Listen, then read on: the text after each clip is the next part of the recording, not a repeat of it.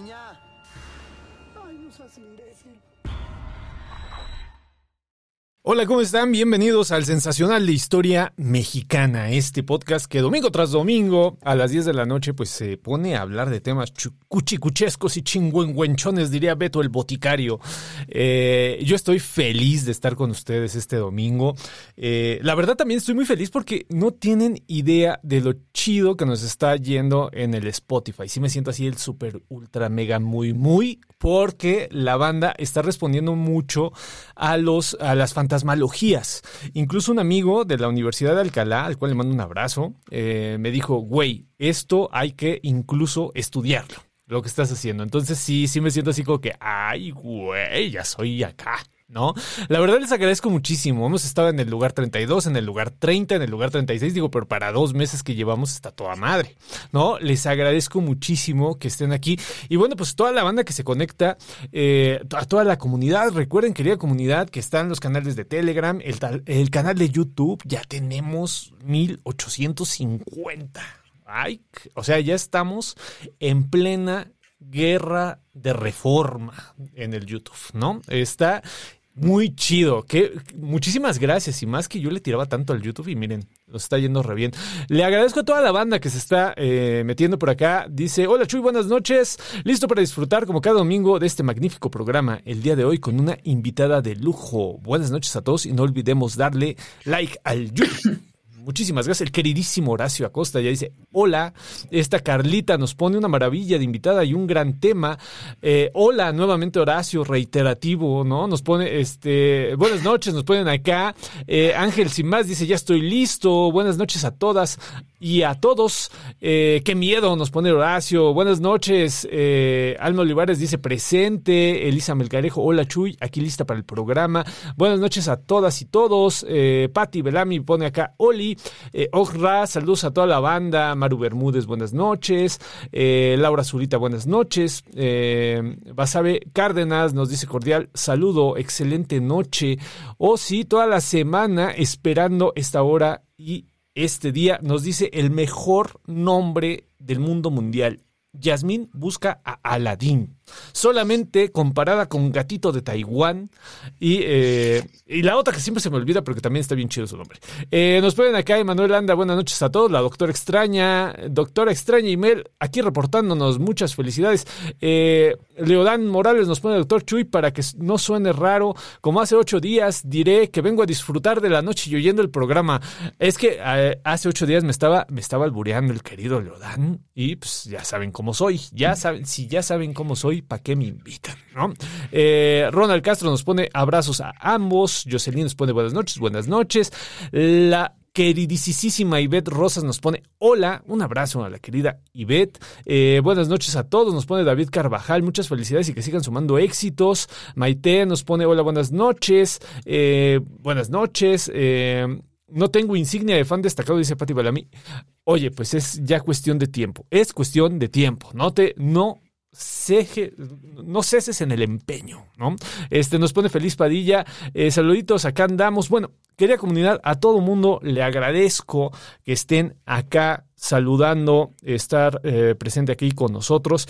Y, eh, y, bueno, pues hoy, querida comunidad, voy a poner ya musiquita, musiquita para ponernos en, Ah, miren, el, el, ¿qué es el Salmo 91, creo? El, el que pongo de em, Armonía Mundi, por si alguien quiere eh, escucharlo, es eso lo que estamos escuchando, Salve Regina, ¿no? Que es un canto templario y que se cuenta en los velorios, ¿no? Aquí venimos los descarnados hijos de Eva, algo así dice, o sea, es, algo fuerte lo que dice, está, está, está rudote este, este, esta oración. Querida comunidad, eh, el día de hoy tengo una invitada, pero bueno, o sea, de una vez la voy a pasar. La queridísima Beca Duncan está con nosotros para hablarnos de ni más ni menos que el arte y la magia, la brujería. ¿Cómo estás, mi querida Beca? Bienvenida. Hola, mi Chuy, muchas gracias. Muy contenta de estar aquí con todos ustedes hoy. Me siento pues muy honrada de que me invites a compartir este espacio contigo. No, hombre, ¿qué te tomas, mi querida Beca? Por la gente, los despistados que aún no conozcan a Beca, Beca es una de esas divulgadoras, pero buenas en cuestión de temas históricos, de temas de crónica, de temas artísticos. Y bueno, pues el día de hoy viene eh, en calidad de especialista, mi querida Beca, ¿no? Viene a contarnos sobre esta eh, presencia que hay de lo artístico y lo mágico. Recuerdo mucho, mi querida Beca, cuando leía los libros proféticos de William Blake, que soy muy fan de William Blake, querida comunidad, creo que ya todo el mundo se enteró, ¿no? Eh, para mí es el padre de la imaginación occidental, William Blake, ni más ni, más, ni menos. Eh, Yo también soy muy fan, ¿eh? Tengo que decírtelo, muy fan. Yo, yo recuerdo, ¿no? Que, Blake hablaba de que eh, esta imaginación que se logra en el arte es la imaginación más grande que se puede tener, ¿no? Porque es una, una inventiva ya potencializada, y es algo que está conectando con lo pues sí, con, lo espiritual, con, con, el alma. Y creo que por ahí va mucho este encuentro eh, del papel del arte y lo mágico, ¿no? Que tiene estas, em, pues estos toques, estos carismas, no sé cómo llamarlo, eh, primero contestatarios, de rebeldía y también de pues de, tener presentes este tipo de transgresiones que en otros lugares no... Em, no se ven tan presentes, ¿no? Y el arte como que tiene esta constante, ¿no? Sí, yo creo que sí. Digo, por un lado, claro, la, rebeldía, creo que eh, quienes tienen una mente creativa, pues necesariamente como que muchas veces ponen en jaque las normas sociales, ¿no? Ponen eh, en jaque el statu quo, eh, piensan más allá de lo, pues como dirían que son los Thundercats, más allá de lo evidente. Más allá, exactamente, querido ¿no? este, pero sí, efectivamente, y también creo que los artistas logran algo que, creo que es lo que eh, más me interesa a mí como historiadora del arte y que creo que es lo que, lo que más estudiamos como disciplina, es que los artistas logran también entender muy bien el pulso de su época. Este, lo, lo, logran transmitir y, representar, em, pues para mí mejor que cualquier otra disciplina. Creo que hay, hay, algo siempre ahí en, en, las artes visuales, sobre todo, que nos ayudan muchísimo a entender su momento. Y, y, bueno, creo que con un tema como el que estamos hablando hoy también está presente, ¿no? Nuestra relación con la magia, con lo que se considera brujería eh, y, hay que decirlo también con temas de género que muchas veces atraviesan estas cuestiones de la brujería, em, pues van a estar presentes en el arte y vamos a poder ver a través del arte cómo ha sido nuestra relación con estos temas a lo largo de la historia. Claro, eh, recuerdo que hace ocho días, mi querida Beca, estábamos hablando del Mothman, ¿no? De este hombre polilla y le comentaba a la querida comunidad que eh, pues justo de las eh, pinturas más antiguas que hay en la humanidad es, son hombres pájaros. Son eh, Jean Chevalier, este gran historiador de lo simbólico, decía que era el vuelo extático de los magos, ¿no? Decía, esta representación en las cuevas, si mal no recuerdo, Altamira, en donde lo, tenemos al, hombre pájaro, el primer hombre pájaro de la historia, está representando a los brujos, literalmente a los brujos. O sea, no es coincidencia que en el arte se dé esta situación, no es coincidencia que haya rebeldía dentro de los movimientos artísticos. También recuerdo a un historiador rumano, de esta triada de historiadores rumanos tan buenos, ¿no? Mircea Eliade, Gianpietro Cugliano y Lucian Boya. Eh, recuerdo que Gianpietro Cugliano decía que la Venus, esta famosa eh, eh, Venus del siglo XII, pues lo que estaba haciendo era un conjuro literalmente para fertilidad. O sea, no se puso ahí en vano, sino que se puso con todo un aspecto eh, mágico. Es decir, o sea, lo que nos viene a contar la querida Beca me pareciera que es algo así como que pasa desapercibido, pero no, ha estado presente en toda la historia de, eh, por lo menos de las pinturas, por lo menos de, de, estas expresiones artísticas que están muy, muy clavadas. ¿Qué decir del teatro? ¿Qué decir de este tipo de cosas? ¿no? Eh, hace también un par de semanas hablábamos de la Celestina y Fernando de Rojas, ¿no? me hablan decían, la Celestina puede ser considerada bruja y respondí, es la más bruja de todas las brujas, ¿no? O sea, Celestina es, eh, eh, conjuga, ¿no? Lo que es la brujería del siglo, de finales del siglo XV, principios del XVI. Entonces, esto que nos viene a contar la querida Beca, querida comunidad, está muy chido. Recuerden que pueden mandar sus eh, comentarios, los vamos a estar leyendo conforme estemos platicando. Y también si me quieren mandar un audio de WhatsApp y contarnos eh, sobre sus... Eh, impresiones que tienen sobre la plática, pues lo pueden hacer al 55 74 67 36 43. Aquí está el número en pantallas y con gusto lo escuchamos. La querida Beca nos mandó, querida comunidad, una serie de imágenes para que eh, podamos echar platiquita. Las voy a poner ya en pantalla, querida comunidad para que... Es que yo te decía, Chu, yo como soy historiadora del arte, eh, yo no puedo hablar sin imágenes, me cuesta mucho trabajo. No, no te preocupes, no te preocupes, pero está chido porque eh, justo yo creo que es algo que me falta a mí, ¿tú crees? O sea, yo soy más de, más, más charlista que otra cosa. Entonces, eh, pues ahorita la gente va a agradecerlo y bastante. Aquí que tenemos, mi querida Beca. Fíjate, Chuy, oye, nada más quiero decirte que aquí Teresa Zotz nos está diciendo que, que, tú te oyes bajito y yo muy alto. No sé qué podamos hacer con eso, pero ahí ah, te lo comento por si no lo habías visto. Este, pero sí, les voy contando. Esto me parece fascinante y que quería presentárselos porque eh, yo quería hablarles también de un tema que abordamos mucho en la historia del arte, que es la iconografía, ¿no? Que es muévele. Aquí está este, nuestro querido productor de, La Chisma, que es el espacio que hago yo en, YouTube, este, dándote instrucciones, Michui. Ya sabes, estos, productores. Este, pero bueno, les decía, eh, eh, yo quería hablarles un poco de cómo se ha ido construyendo la iconografía de la bruja, porque eh, los historiadores del arte hablamos mucho de esto, la iconografía, pues son como todos esos elementos visuales que nos ayudan a entender una imagen, ¿no? Todo lo que, digamos, todos los símbolos que podemos encontrar ahí o la manera en la que se representan las cosas. Y la iconografía de la bruja, es decir, la imagen que nosotros entendemos hoy con la bruja, pues es el resultado de, procesos históricos que, que pasan por historia del arte. Y esta es, eh, pues, eh, así como tú hablabas del registro más antiguo de un hombre pájaro, pues este es el registro más antiguo que se tiene hasta ahora o que se ha descubierto hasta ahora de la famosísima bruja en una escoba. Ah, este es la, primera vez que aparece una imagen de esto y es eh, un, un, libro de Martín Lefranc eh, Le Champion de Dames, o sea, el campeón de las damas, publicado en 1451. Y esto es bien interesante porque en ese siglo, el siglo XV, vamos a ver que la imagen de la bruja va a cobrar muchísima más relevancia en las representaciones visuales eh, del arte. Y hay que entender aquí una cosa muy importante. Eh, no necesariamente vamos a hablar siempre de, de, cuadros, ¿no? De lo que tradicionalmente entendemos como arte, que es un lienzo, al óleo, este tipo de cosas, sino mucho de esto pasa por eh, esto que estamos viendo aquí, los libros, las estampas, los grabados.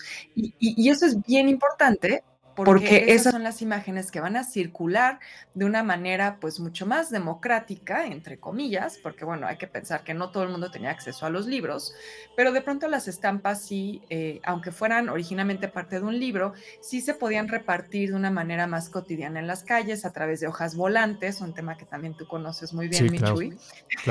Entonces, eh, esto es bien importante porque los, hay que pensar que los cuadros tradicionalmente estaban o en iglesias o en palacios. ¿No? Entonces no eran cosas que circularan eh, en, la vida cotidiana en las calles, pero las estampas y los grabados sí. Em, en este caso, bueno, es un, libro, entonces también estaba reservado a, un cierto público, pero se hicieron copias, estas copias circularon a lo largo de Europa. Estamos hablando de un libro que se publica en, como les decía, en el siglo XV en Francia y está ilustrado por Peroné Lamy. Em, ¿Por qué es interesante esto? Bueno, porque vemos ya, como les digo, el primer antecedente eh, de, una imagen que todos conocemos bien, ¿no? que todos ubicamos perfectamente y que ya nos empieza a mostrar pues algunos de los, de los temas que van a tocarse con la cuestión de las, de las brujas.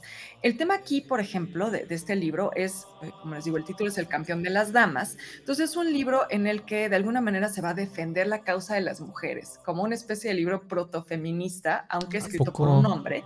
Este, sí, es bien interesante porque es un libro que rescata como eh, figuras históricas, eh, mujeres, digamos, que, que, son figuras históricas importantes, entonces, digamos, valora el rol eh, de la mujer en la sociedad a lo largo de la historia. Y aquí es bien interesante porque estas mujeres que estamos viendo aquí las identifican en el libro como valdenses, que no sé si esto te suena, Michui, pero era como una especie de secta católica que surgió en el siglo XII, que es como un protestantismo eh, previo a la reforma de Lutero, que va a ser en 1519. ¿no? Entonces, eh, estos grupos eh, valdenses, pues muy rápidamente se convierte en, un grupo considerado como herético, ¿no? herejes por parte de la Iglesia Católica, porque ellos querían regresar a un cristianismo primitivo. Entonces en ese cristianismo primitivo, el de la época de Jesús, pues cualquiera podía predicar. No, un poco como sucede con la iglesia protestante, ¿no? No hay como una jerarquía este, como, como lo es la, iglesia católica, donde pues no, tú no puedes simplemente pararte en la calle y ponerte a predicar, ¿no? Tienes que ser parte de esa estructura. Y entonces en esta, en esta idea de que cualquiera quiere predicar, pues a los valdenses se les ocurre que también las mujeres. Y eso obviamente pues va a molestar muchísimo. Sí, completamente a, sacar. Sí, sí. Sí, sí, sí, los, los, va a sacar de, de la jugada completamente. Exacto, sí, sí, eso va a ser algo que les va a molestar muchísimo. Eh, entonces, bueno, eh, estas mujeres son en teoría eh, valdenses de este grupo o esta como secta católica. Y lo que es muy interesante es que vemos también en esta representación de la escoba, pues algunos elementos que ya circulaban en, el imaginario. O sea, no porque este sea el primer registro de la escoba y de la, bruja usando la escoba, tenemos que pensar que es la primera vez que esa idea surge. Este, esto en realidad ya lo habíamos visto desde hace mucho tiempo y tiene que ver con rituales paganos principalmente. La escoba era utilizada en, el norte de, Europa, pero eh, mucho también en, el Reino Unido, pues sobre todo en, la parte norte de Europa, eh, como parte de un ritual de fertilidad. Y entonces, ¿qué sucedía? Que se utilizaban escobas y palos en eh, pues en, el campo, sobre todo en campos de cultivo, y em, lo que hacían era hacer una danza con estas escobas que incluía brincos en la noche a la luz de la luna. Sí, sí. Entonces, claro que la gente pasando por ahí veía mujeres brincando con palos de escobas y decían, están volando, ¿no? Claro, claro. Esa es como una de las teorías de por qué eh, el palo de escoba se convirtió en una parte de la iconografía de la bruja. Y el otro tengo que decirles que también tiene que ver con temas pues un poquito más, este, pues, pues de, placeres más carnales, fíjense, porque también se dice que la escoba era utilizada por las mujeres que hacían pócimas y pociones, ¿no? Estas brujas, que este tema de las pócimas va a estar siempre muy vinculado a, ellas, hacían estas pócimas como eh, con plantas alucinógenas y como eso les podía causar problemas digestivos, ¿no? Pues no todas esas plantitas son fáciles de digerir, eh, las untaban palos que podían ser de escobas o podían ser palos de cualquier otro, otro material y pues básicamente los usaban un poco como un consolador Sí, sí, sí. Y entonces así los, eh, las propiedades alucinógenas de las plantas las podían percibir sin necesidad de eh, dañarse el estómago. Y bueno, esto también obviamente relacionado a los placeres sexuales, también a los rituales de fertilidad. Además hay que pensar que la escoba pues es algo que se utiliza en el ámbito doméstico, entonces también está muy vinculado a las mujeres. Y pues todo eso es lo que va a convertir en el tema de la escoba en algo que vamos a relacionar a las brujas. Claro. Claro, claro. Esto que nos está contando mi querida Beca es eh, uno de los eh, tantos orígenes que se les da a, la idea de, la bruja como la, pensamos, no como la conocemos porque ha cambiado históricamente, pero como la pensamos, como esta mujer que es dueña de eh, conocimientos eh, tradicionales y que a partir de eso genera rituales, es justo lo que nos está comentando la querida Beca. O sea, eh, querida comunidad, esta idea, este grado tan, tan padre que nos manda, bueno, pues está haciendo representación. Y justo yo me sabía la historia de, de que el, el vamos, el palo de la escoba realmente está simbolizando es, eh, un falo, ¿no? Y que, bueno, pues todos los elementos mágicos que se llevaban a cabo por medio de el conocimiento popular, eh, popular de hierbas que tenían, pues era justo por, por, por medio de este, de este falo que, que era por donde se literalmente se consumía. Entonces está muy cañón lo, que nos cuenta la querida Beca, así como que en un, en un ratito, así que, ah, mira, les voy a contar el origen y, literal no, no, lo está aventando. Ahora, hay otros tipos de origen, eh, que es como, vamos, o sea, el origen grecolatino, con Circe, con, eh, con, Cassandra, con este tipo de, de brujería, pero eh, vamos, la que es ligada a lo herético, es la que nos está diciendo la querida Beca. Antes de ello, no está ligado a lo herético, querida comunidad, ¿no? Entonces, esto es nada más un matiz que hay que poner, porque igual uh, alguno de ustedes dice, bueno, entonces estas tradiciones grecolatinas, pues eh, estaban en otro, en otro canal, querida comunidad. ¿eh? Después de eh, lo que ya viene siendo el catolicismo, pues ya va a construirse esta idea de la, de la mujer que va en contra de lo ortodoxo, ¿no? Y es Claro. eh, justo lo que nos dice Beca. Claro, no, y, y qué, qué importante que menciones lo de Circe, porque es, es uno de los personajes, pues sí, que históricamente vinculamos al tema de la brujería, pero creo que sí hay que hacer eh, eh, la, la- o separar un poco esos temas, porque pues como la Iglesia Católica se fundamenta en Roma, ¿no? Claro. Obviamente la mitología grecorromana va a tener otra connotación para el catolicismo, mientras que las tradiciones paganas del norte de Europa y del Reino Unido, pues finalmente son territorios que, que necesitan ser conquistados, ¿no? y, y- y conquistados no necesariamente militarmente, pero sobre todo de manera religiosa, ¿no? Son territorios que tienen que ser evangelizados. Claro. Y entonces por eso va a haber una persecución a todo lo que tenga eh, pues todavía algún dejo de estas tradiciones paganas, sobre todo celtas, ¿no? Hay sí. Mucho del mundo celta que va a permear en nuestro imaginario sobre las mujeres, o principalmente del mundo celta, o también de algunas tradiciones eh, más escandinavas, ¿no? Pero principalmente creo que está muy relacionado al, al mundo celta, donde, eh, bueno, ya lo hemos platicado, Chuy, todo el Sí. tema de los druidas, ¿no? Es muy Claro. importante, eh, este tema de las, de las pociones, este, entonces creo que en nuestro imaginario siempre la bruja va a estar más relacionada a esa que a la versión, como bien dices, del, del- del mundo griego y romano.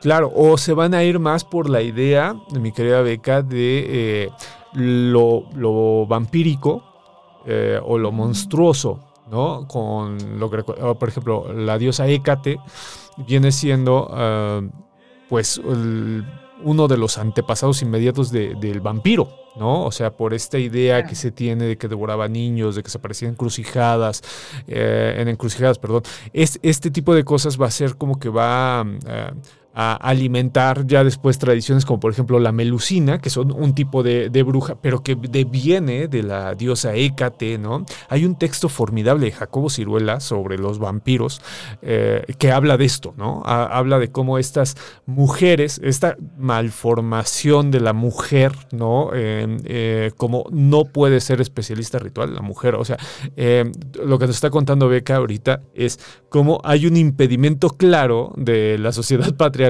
de, de que tenga acceso a ser sacerdotisa la mujer. ¿No? Incluso desde la misma eh, estructura del catolicismo hay una negación en la, en la idea de, de, de edificación de la mujer en la contradicción de la Virgen María. La, la Virgen María es una contradicción completa. No puede ser diosa aunque es madre de un dios, ¿no? Entonces, en este sentido, eh, pues tiene toda la lógica del planeta, ¿no? Este tipo de rebeldía y de transgresión de este grupo y de estas, eh, bueno, pues de estas acciones que pues, obviamente, eh, pues como una, una respuesta, no sé si consciente o inconsciente, lo que sí sé es que es histórica, de eh, ser sacerdotisas, de estar eh, dentro de los rituales sagrados. Y aparte la gran tradición, querida comunidad, que tienen las mujeres en, las, en los rituales.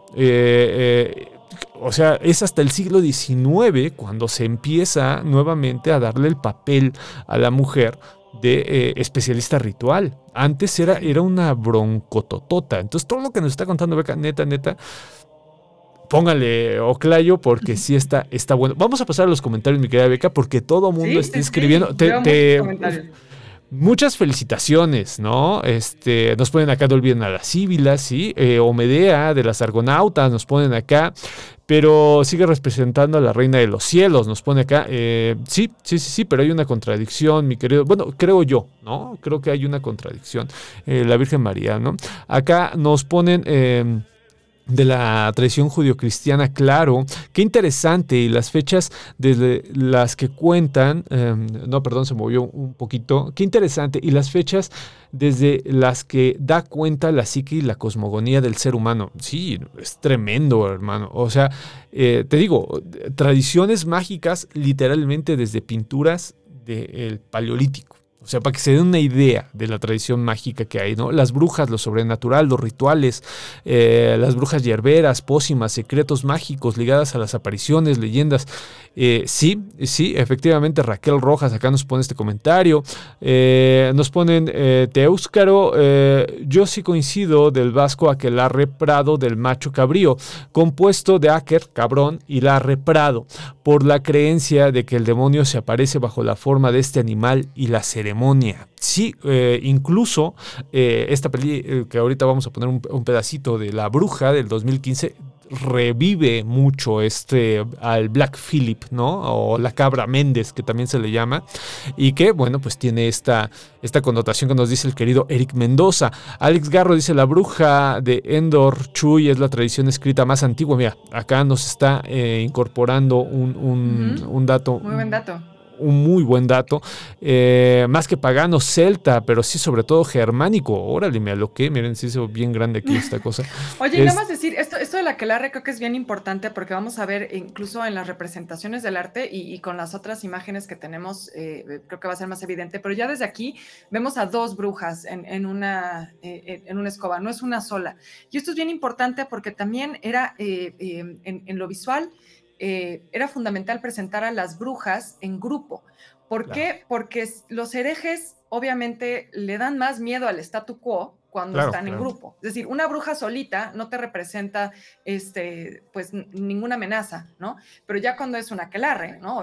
Es decir, ya cuando es un grupo, entonces ahí sí ya, ya empieza a poner nerviosos, ¿no? Entonces, eso siempre hay que, hay que subrayarlo. Casi siempre van a aparecer en grupo. Eh, incluso, mi querida Beca, hay un texto, no me acuerdo de qué siglo, eh, perdón por la, lo vago de lo que le voy a decir, pero, pero búsquenlo, es el Evangelio de las Ruecas. Este Evangelio de las Ruecas eh, si mal no recuerdo, lo edita José Olañeta Editor, esta eh, editorial medievalia que se llamó hace unos cuantos años, salió Sevillana, una editorial muy, muy, breve, pero muy bonita. Y eh, este Evangelio de las Ruecas hablaba justo de lo que estás diciendo, o sea, estas mujeres que se, se sientan a hilar, o sea, algo que mm, supuestamente no es transgresor, pero a partir de ahí empiezan a dar una serie de consejos, de pócimas, o sea, hacen una aquelarre. ¿Sí me entiendes? O sea, aunque se sale de lo que nos cuenta Eric, ¿no? De esta idea tradicional de la, que, eh, de la aquelarre, y es porque el, el aquelarre no necesita tanto de estar eh, en el bosque. No, es una actitud, es una actitud transgresora. Hay mucha literatura al tema, ¿eh? O sea, no crean que yo estoy inventando ahorita o estoy sacando el hilo negro. No, hay un montón. Incluso hay unas lecturas muy interesantes desde el feminismo sobre que todo lo, lo considerado como brujería es eh, literalmente todo lo considerado en contra de, la idea patriarcal de sacerdote. Entonces, eh, tener esta idea presente, querida comunidad, es muy importante. O sea, cuando se habla de brujas, se habla de una transgresión al orden sacerdotal eh, masculino. O sea, desde ahí yo creo que si nos ponemos en ese punto, vamos a entender la evolución histórica de una manera como que mucho más compleja. Porque nada más quedarnos como que, ay, sí existen o vuelan o no vuelan.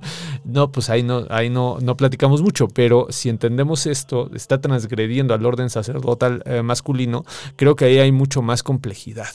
Eh, seguimos con los comentarios, mi querida Beca. Acá Antonio nos pone eh, sobre este tema, cuánto daño hicieron la religión, el machismo y el malerus malificarum. Nos ponen acá Laura Solita, dice, esos sombreros picudos que se ven en las películas tienen algún significado? Nos pregunta acá. Sí, sí tienen significado. Este, ¿Tú te lo echas, mi querida Beca? No, no, no, adelante, adelante. esta, esta idea tiene que ver justo con los cultos paganos, o sea, son mitras. O sea, esta, estos, eh, estos sombreros largos, eh, incluso en ocasiones, son representados con serpientes.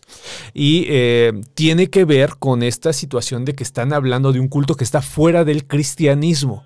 O sea, eh, por ello es eh, transgresor también la imagen ¿no? del sombrero picudo, ¿no? Eh, y que no es representado hasta ya bien entrado el siglo XIX. O sea, esta idea antes se, se manejaba en grabados, pero no se popularizó hasta el siglo XIX. Es con la idea de la bueno, el antecedente sería la Vita Merlini, la vida de, de Merlín, este druida que después se va a volver eh, pues, eh, todo un rockstar ¿no? de los magos.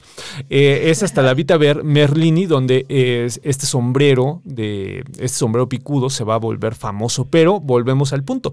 es raro ver a una mujer con una mitra. Eh, generalmente a los que se ven es a los hombres. A los hombres es a los que se ven con este tipo de sombreros. Eh, mi, querida, mi querida Laura, que nos comentas acá, nos pone este Mario Castillo. Eh, ¿Qué dicen del libro Maleros Maleficaron de Enrique Kramer y Jacob Sprengler? El martillo de las brujas, nos preguntan. Pues ahí sí creo que es más tema tuyo, Chuy. Este, yo, eh, pues en realidad esto lo conozco más desde las imágenes, ¿no? Claro. desde, desde los libros, ¿no? Este, pero bueno, sé que es, es una referencia obligada para, para entender em, el tema de la, de la brujería y, pues de la persecución, ¿no? Y, y, justo de ahí sale, mi querida Beca, esta eh, imaginería, le podemos llamar, de esta imaginería de cómo se representan las brujas, porque mucha gente piensa que Enrique Kramer y Jacob Sprengler eh, se lo aventaron de su ronco pecho. No, no, no se lo aventan. Eh, hay mucho, um, ¿cómo decirlo? Mucha cultura vertida en eso. Entonces, todo lo que sale de lo que ellos creen que es correcto, es lo que van a, poner ahí en manifiesto. O sea, esto no es correcto y va a ser así. Van a puntualizar, ¿no? Una serie de cosas que consideran transgresoras. Pero a su vez, nos dice esto eh, un, gran estructuralista ruso que, eh, si mal no recuerdo, se llama Mikhail Bakhtin. Eh, Bakhtin es el que nos va a decir, no crean que se lo inventaron, ¿eh? O sea, estos compas lo que hicieron fue leer una tradición tremendísima que ya había en Europa y a partir de ahí sistematizarla pero en un lado como que negativo. Y sí va a pegar en las imágenes que nos está poniendo ahorita, ahorita Beca. Obviamente va a pegar. O sea, esta, esta situación va a construir las imágenes que ahorita nos va a presentar la querida Beca, ¿no? Acá nos pone eh, Agustín Ventura, eh, parafraseando a Cordelia en The American Horror History, el diablo solo tiene un hijo eh, mis hermanas y somos multitud. ¿Y qué tal las series que hablan de las brujas? Ahorita le entramos a las series. Sí, ese es un muy buen tema también. Es que hay un montón, ¿no? Mi querida Vega dice, también podemos hablar de la versión no mágica en la que se confundió a las primeras mujeres eh, cerveceras con las hechiceras del caldero, las pócimas de ingredientes extraños. Sí, mi querido José, pero también sí, es, sí está muy presente. O sea, neta, neta, neta, no, es por estar acá de, de aliade, querida comunidad, pero neta, si haces la lectura desde esta situación de, todo lo que no es patriarcal o no es el sacerdote eh, hombre, está fuera de, eh, vas a entender un montón de cosas, eh, hasta esto que nos está haciendo. No, y, de hecho, este, mucho de lo que yo quería contarles va un poco por ahí. Creo que el tema de las brujas y sobre todo de cómo han sido representadas, hay que abordarlo con una perspectiva de género, ¿no? Este, como bien dices, parte del motivo por el que hemos visto esta recuperación de la figura de la bruja recientemente tiene que ver con eso. O sea, hay que pensar que estamos ante una nueva oleada de feminismo y ese, ese nuevo feminismo está buscando referentes también en la historia, como suele suceder. Y, las brujas han tenido una reivindicación, sobre todo a partir de eso, este, de, de, una mirada de género que incluso ha llevado a países como, por ejemplo, Escocia, donde se dio probablemente la peor cacería de brujas. Sí, sí. Em, en, Escocia hay todo un proyecto por eh, un perdón del Estado para esas brujas que fueron eh, quemadas y torturadas. Hay un proyecto de crear memoriales Em, con los nombres de estas mujeres, porque pues obviamente están todos los registros y documentos de los juicios. Entonces hay un movimiento muy importante por reivindicar a las mujeres desde una lucha feminista y creo que una vez que le entramos a, todos estos temas y entendemos cómo se ha construido la imagen de la bruja, vamos a entender por qué eh, está completamente vinculado a temas de género y no lo podemos entender de otra manera. Claro, Claro, claro, claro. Vamos a dejar los comentarios porque siguen llegando, mi querida Beca. Eh, la comunidad es muy, muy, muy participativa. Les agradezco muchísimo. Sí, sí, sí, son tremendos. Eh. O sea, y aparte que lo estamos pasando, recuerden, querida comunidad, tanto en el canal de Beca como en el canal del Sensacional de Historia Mexicana. Estamos en ambos canales para que también este, pues, leamos todo, ¿no? Yo leo lo que, lo que aquí está apareciendo, querida comunidad, pero seguramente hay mucho más. Entonces, todos lados. Entonces, eh, les agradecemos a todos que estén acá presentes. Y vamos a darle un poquito más de continuidad, porque si no, nos aventamos dos horas aquí leyendo, ¿no? Acá nos pones una imagen que ya de por sí, yo creo que desde la postura de las mujeres ya es súper transgresora, ¿no?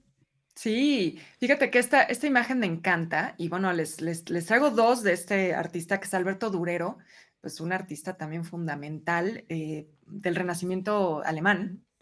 Este, y, eso también es bien, interesante, porque Alemania va a ser también uno de los puntos calientes de las cacerías de brujas, ¿no? Entonces, eh, eso ayuda a, entender un poco más el contexto de, Durero y por qué para él y para su sociedad era importante producir estas imágenes. Aquí lo que vemos son las cuatro brujas, eh, y, y, se las quise traer porque Durero va a ser también un antes y un después en la representación de las brujas, digamos, de su momento en adelante, ¿no? Eh, y lo que vamos a encontrar en él es esta dualidad o dicotomía entre la bruja como una mujer joven seductora y la bruja como una vieja grotesca. ¿no? Que creo que son las dos imágenes que tenemos sí, sí. De, de, las brujas. Y, y, esto está presente en Durero. Aquí vemos, por ejemplo, las cuatro brujas, pues son claramente jóvenes, están desnudas, ¿no?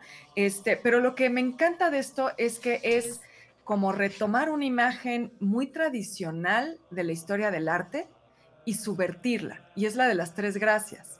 Las ah, tres okay. gracias es una imagen también de la mitología griega, ¿no? Son Eufrosina, Talía y Aglae, que son hijas de Zeus, son sí. eh, pues también diosas muy relacionadas a Afrodita, son eh, diosas que representan el encanto, la belleza, la alegría, como todas estas cosas bonitas, ¿no? Uh -huh. Y además siempre las encontramos en estos paisajes como muy paradisiacos, ¿no?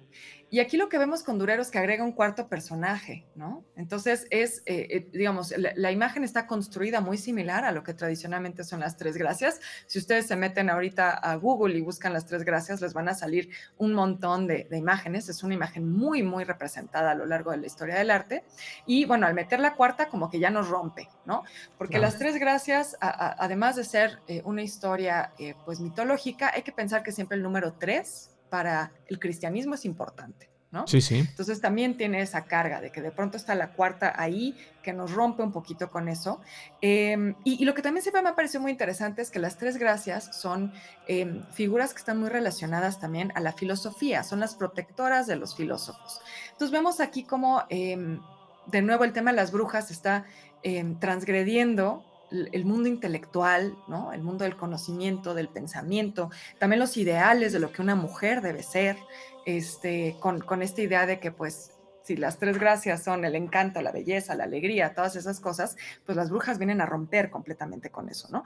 Pero sobre todo lo que vemos es la mujer que te, has, que te lleva al pecado, ¿no? La mujer que tiene un comportamiento sexual fuera de la norma, este, y, eso también va a ser una parte muy importante de la carga que va a tener la bruja, todavía hasta nuestros días y todavía eh, lo vemos en la cultura popular, ¿no? Las brujas van a aparecer como, como estas mujeres seductoras muy, muy a menudo, la mujer que, que lleva el hombre a la perdición. Y, y, por qué también hay que pensarlo desde una perspectiva de género? No solo por pensar que, bueno, eh, hay digamos, una erotización del cuerpo de la mujer, es porque durante mucho tiempo también se consideró, y sobre todo en esa época, que las mujeres eran una amenaza porque eran más débiles y más susceptibles a, a la seducción del diablo. ¿no? Sí.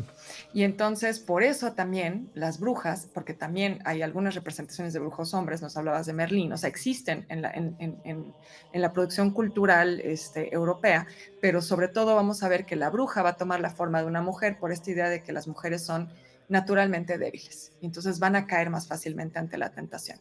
Sí, sí, sí, no, eh, me fascina porque incluso hay una eh, gran historiadora de, de la magia. Eh, bueno, eh, realmente es una rockstar, es una, es una, es una rockstar que habla justo de cómo en el siglo XII, cuando está el neoplatonismo a lo que da, la, la mujer es excluida de la corte, o sea, la mujer mago es, es excluida de la, de, de, la corte y a la que, pone, a, a que ponen es al hombre. O sea, está el, el de Ficino, por ejemplo, pero no están hablando de los brebajes y del conocimiento que tienen las mujeres.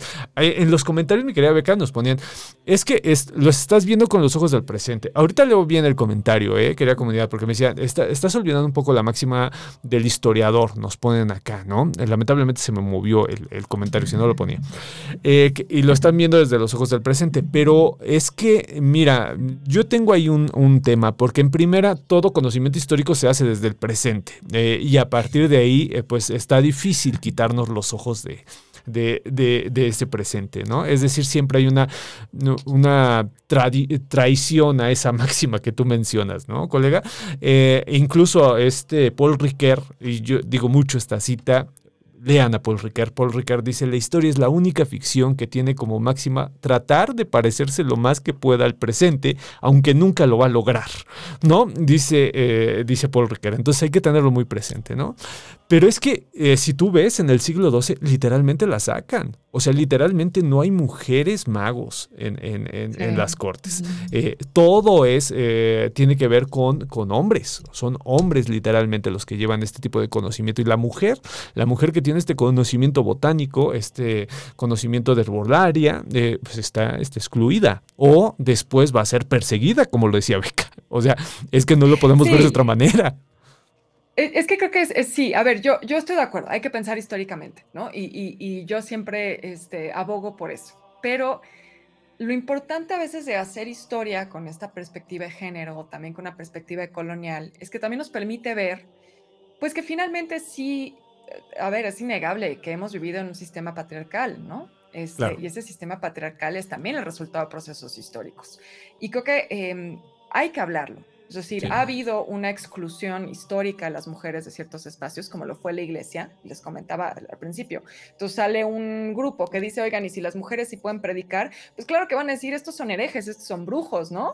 o sea, Claro. porque, porque claro, hay, hay un statu quo, es decir, hay una élite que quiere proteger sus intereses. Y esa élite, pues durante siglos fue masculina, ¿no? Y creo que no podemos dejar fuera eso eh, cuando hablamos de las narrativas que se han construido a través del arte. Yo, por ejemplo, hasta ahora les he hablado de puros artistas hombres representando a brujas. Desde Ya luego. llegaremos a las artistas mujeres, pero desde luego que la parte de género está presente, porque la mirada del hombre sobre la mujer, sus conocimientos, sus actitudes, va a ser necesariamente distinta a la mirada de la mujer.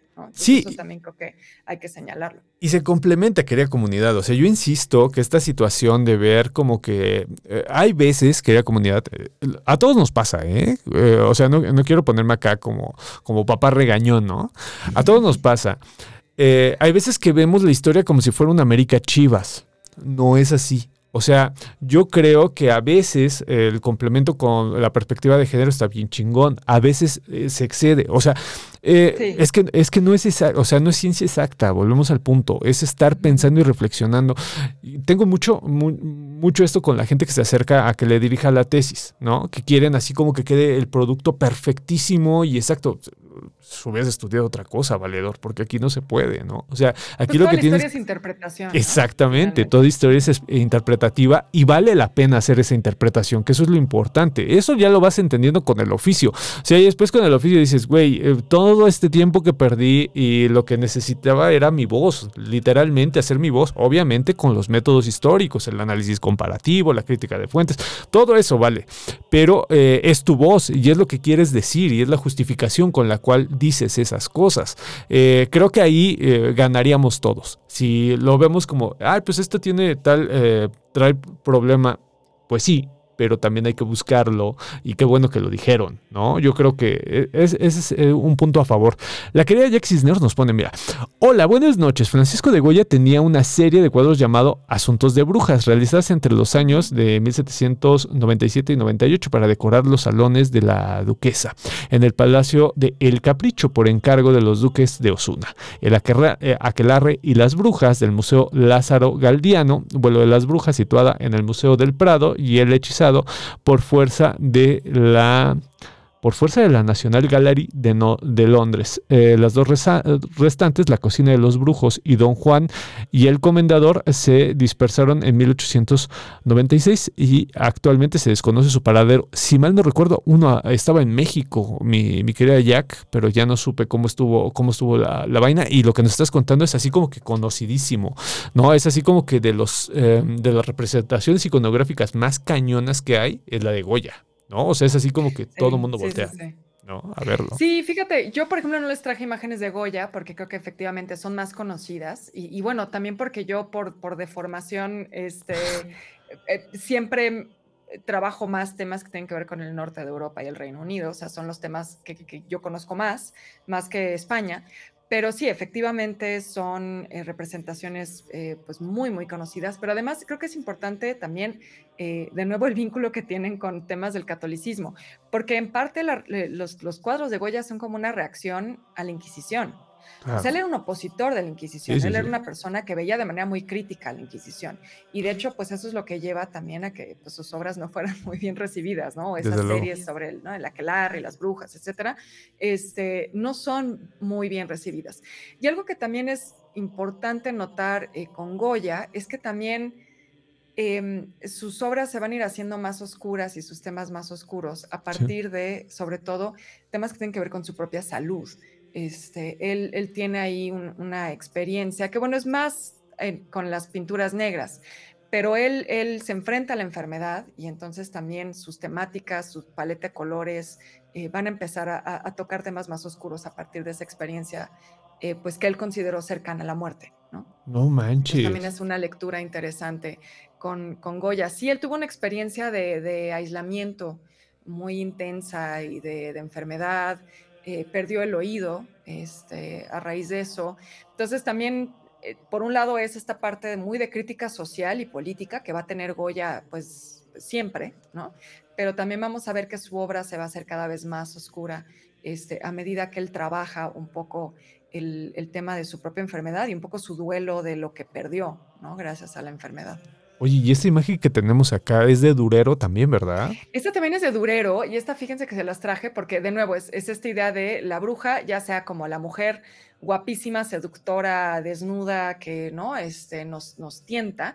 Y en este caso, también desnuda, ¿no? Sigue estando la connotación sexual, pero ya es como la señora vieja, grotesca, de verrugas, ¿no? Que sí, muchas claro. veces es como la imagen que tenemos.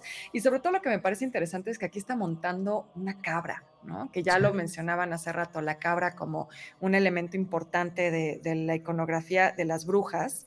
Eh, y bueno, estas imágenes, como les decía, hay que entenderlas también como parte de una maquinaria eh, propagandística. ¿no? Porque, como les decía, en Alemania se dieron algunas de las, de las peores cacerías de brujas, entonces era el Sacro Imperio Romano. Eh, y pues bueno, eh, junto con eh, Estados Unidos y, y, el, y, el, Reino Unido, creo que es de las zonas donde hubo las peores cacerías de, de, brujas, entonces también tiene un poco este sentido didáctico, ¿no? Para que la gente eh, entienda el peligro, la amenaza de las brujas y entonces también se animen un poco a, a pues a denunciarlas. ¿no? Claro. Eh, hay que entenderlo así. Y Durero, además, un artista que siempre va a estar cercano a los temas esotéricos, ¿no? Durero este, le interesaba la astrología, la matemática, pero la matemática, los números también entendidos como, como un tema cercano claro. a, a, lo espiritual, ¿no? Este, Durero siempre va a jugar con esos temas también.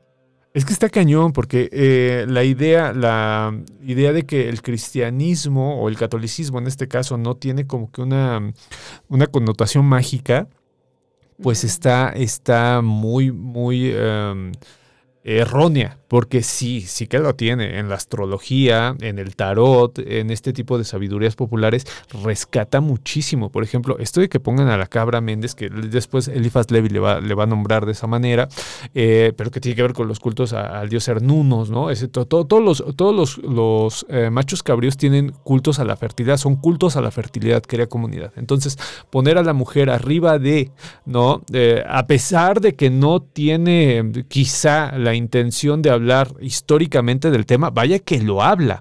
Por eso también la intención de entender la imagen como fuente histórica, colegas. O sea, es una fuente histórica. Hay veces que, por ejemplo, esto es lo que acaba de decir Beca con lo de Goya y los colores y la depresión Oye, yo nunca he leído algo a- al respecto y te escuchaba y decía, bueno, pues es que aquí hay un temazo, ¿no? Hay un temazo.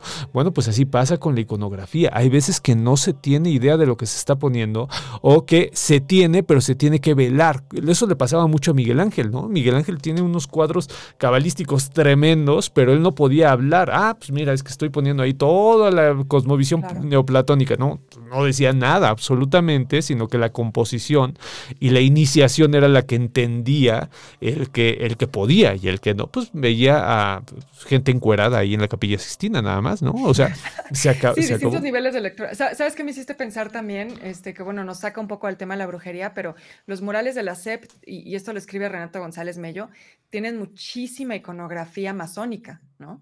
Y claro, si no eres masón o no tienes estos conocimientos, pues tú vas y ves ves una, una lectura de que, ¿no? que, que todos entendemos que tiene que ver con el nacionalismo revolucionario, etcétera, y Claro. no ves todo lo demás, ¿no? A menos que, que- que lo entiendas. Y sí, desde luego todos, todas estas obras tienen, tienen ese sentido. Eh, y, y bueno, nada más decir con esto que mencionabas de la fertilidad, eh, como les decía al principio, el, el tema de las brujas va a estar muy vinculado a los rituales paganos de fertilidad, entonces eso es un buen punto. Entonces también eso nos explica este tema de eh, la mujer seductora, la mujer que está en edad fértil, ¿no? Y que te seduce a la tentación de las relaciones sexuales, y también la mujer vieja, eh, pues como una mujer que ya no eh, tiene un, un uso reproductivo para, Claro. para la sociedad patriarcal, ¿no? La mujer menopáusica. Este, Claro. Eso también es una lectura que se le ha dado muchas veces a, a esta vieja fea, grotesca que aparece mucho en la iconografía de las brujas. Sí, está cañón, porque por ejemplo, esta situación de la mujer y los rituales de fertilidad que era comunidad, hay un eh, mito que yo recomiendo ampliamente, aparte de que es un mito formidable, es- yo creo que mi mito favorito, que es el mito órfico, el mito de Orfeo. Eh, en donde, bueno, pues ahí se, se habla. De eh, esta Eurídice, que es la ninfa de la madera, eh, de ahí el, romance de la música, de los instrumentos con la madera, viene del mito órfico, y como Gamaliel, que es la representación de un sátiro, es decir, de alguien que está ligado a la fertilidad, va a matar a, la, a Eurídice, y Eurídice viene siendo una bruja. Querida comunidad, es una ninfa, es una, es una mujer que se escapa de las reglas, está más ligada a su potencialidad natural que a su potencialidad como, como diosa. O sea, está muy cañón esto, ¿no? Y bueno, pues ya después toda la tragedia órfica que es tremenda. Yo recomiendo mucho, ¿saben cuál?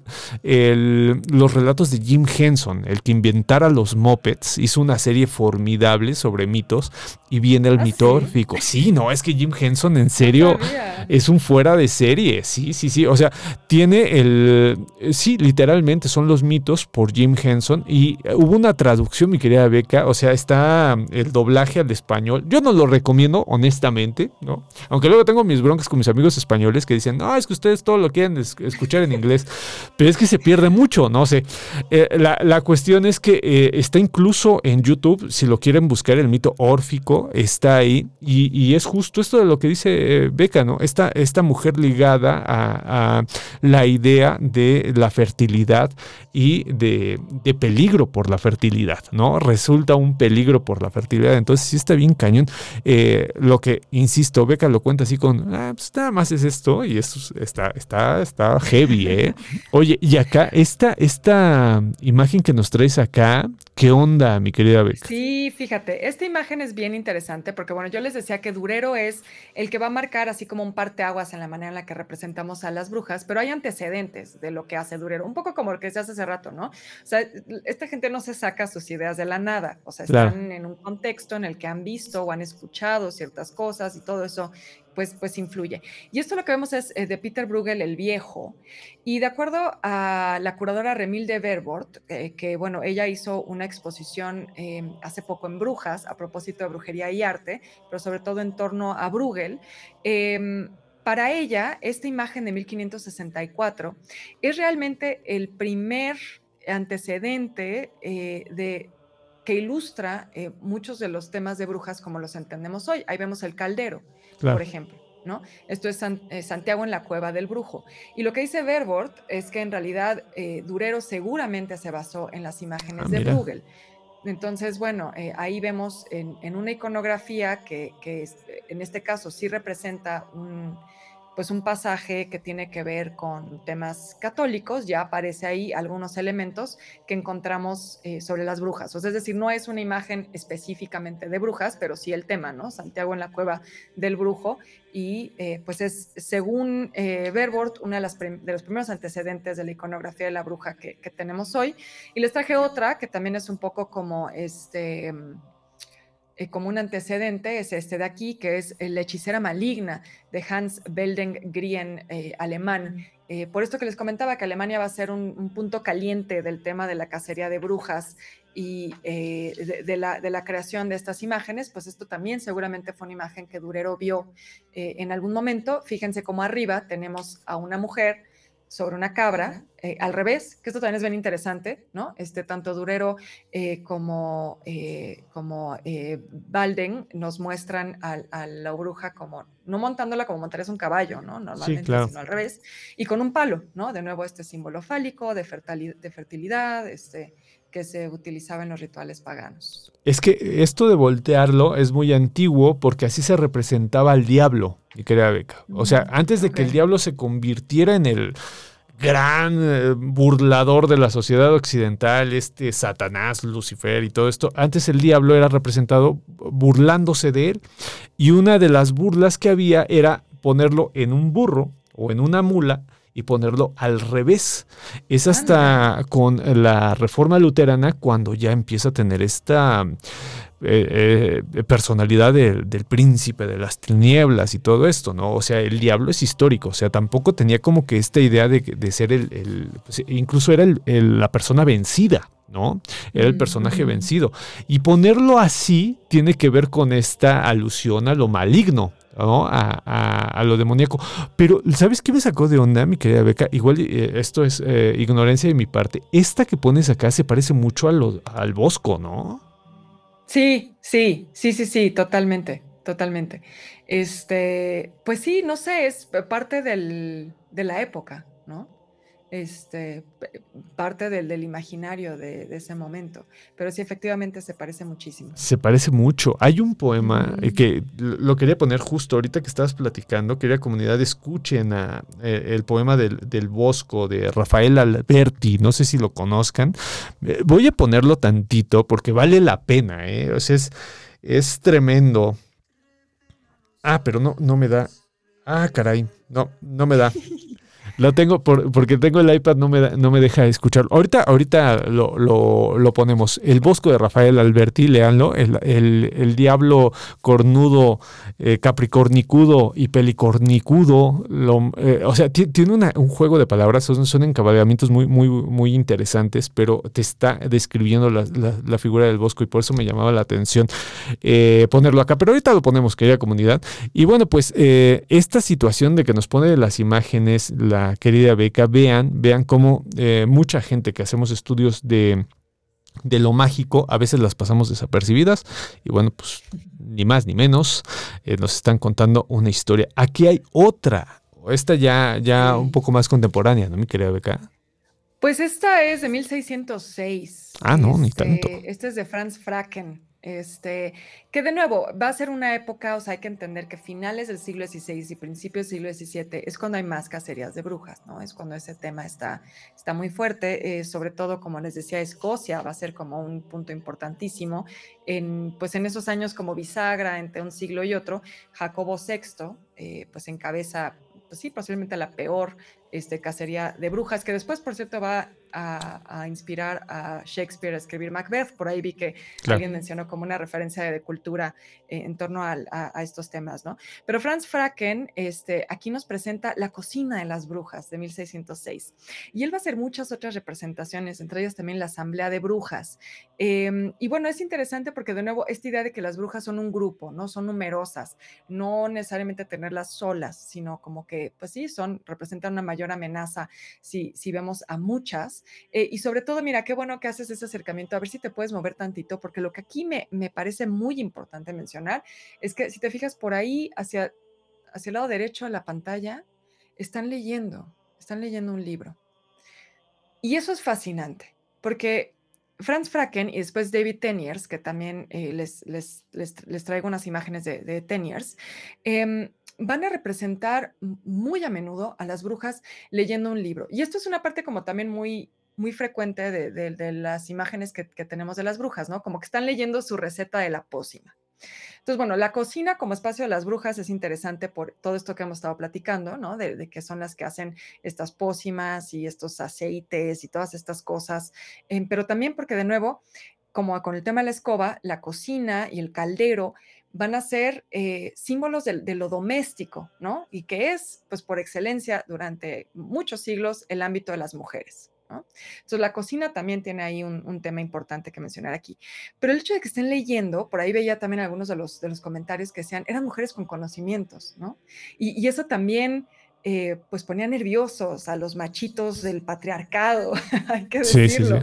Eh, la mujer que lee, de hecho, se va a convertir en un tema en la historia del arte que se va a representar, sobre todo a partir del siglo XIX, eh, pero se va a representar muy a menudo como algo que no es deseable. O sea, como que es un peligro que una mujer lea, ¿no? Claro. Una mujer que, que, tiene conocimientos propios, pues es una mujer que te cuestiona, ¿no? Entonces, eso me parece también muy interesante, también porque los libros y la espiritualidad en la iconografía del arte están muy relacionados, sobre todo en la iconografía religiosa, ¿no?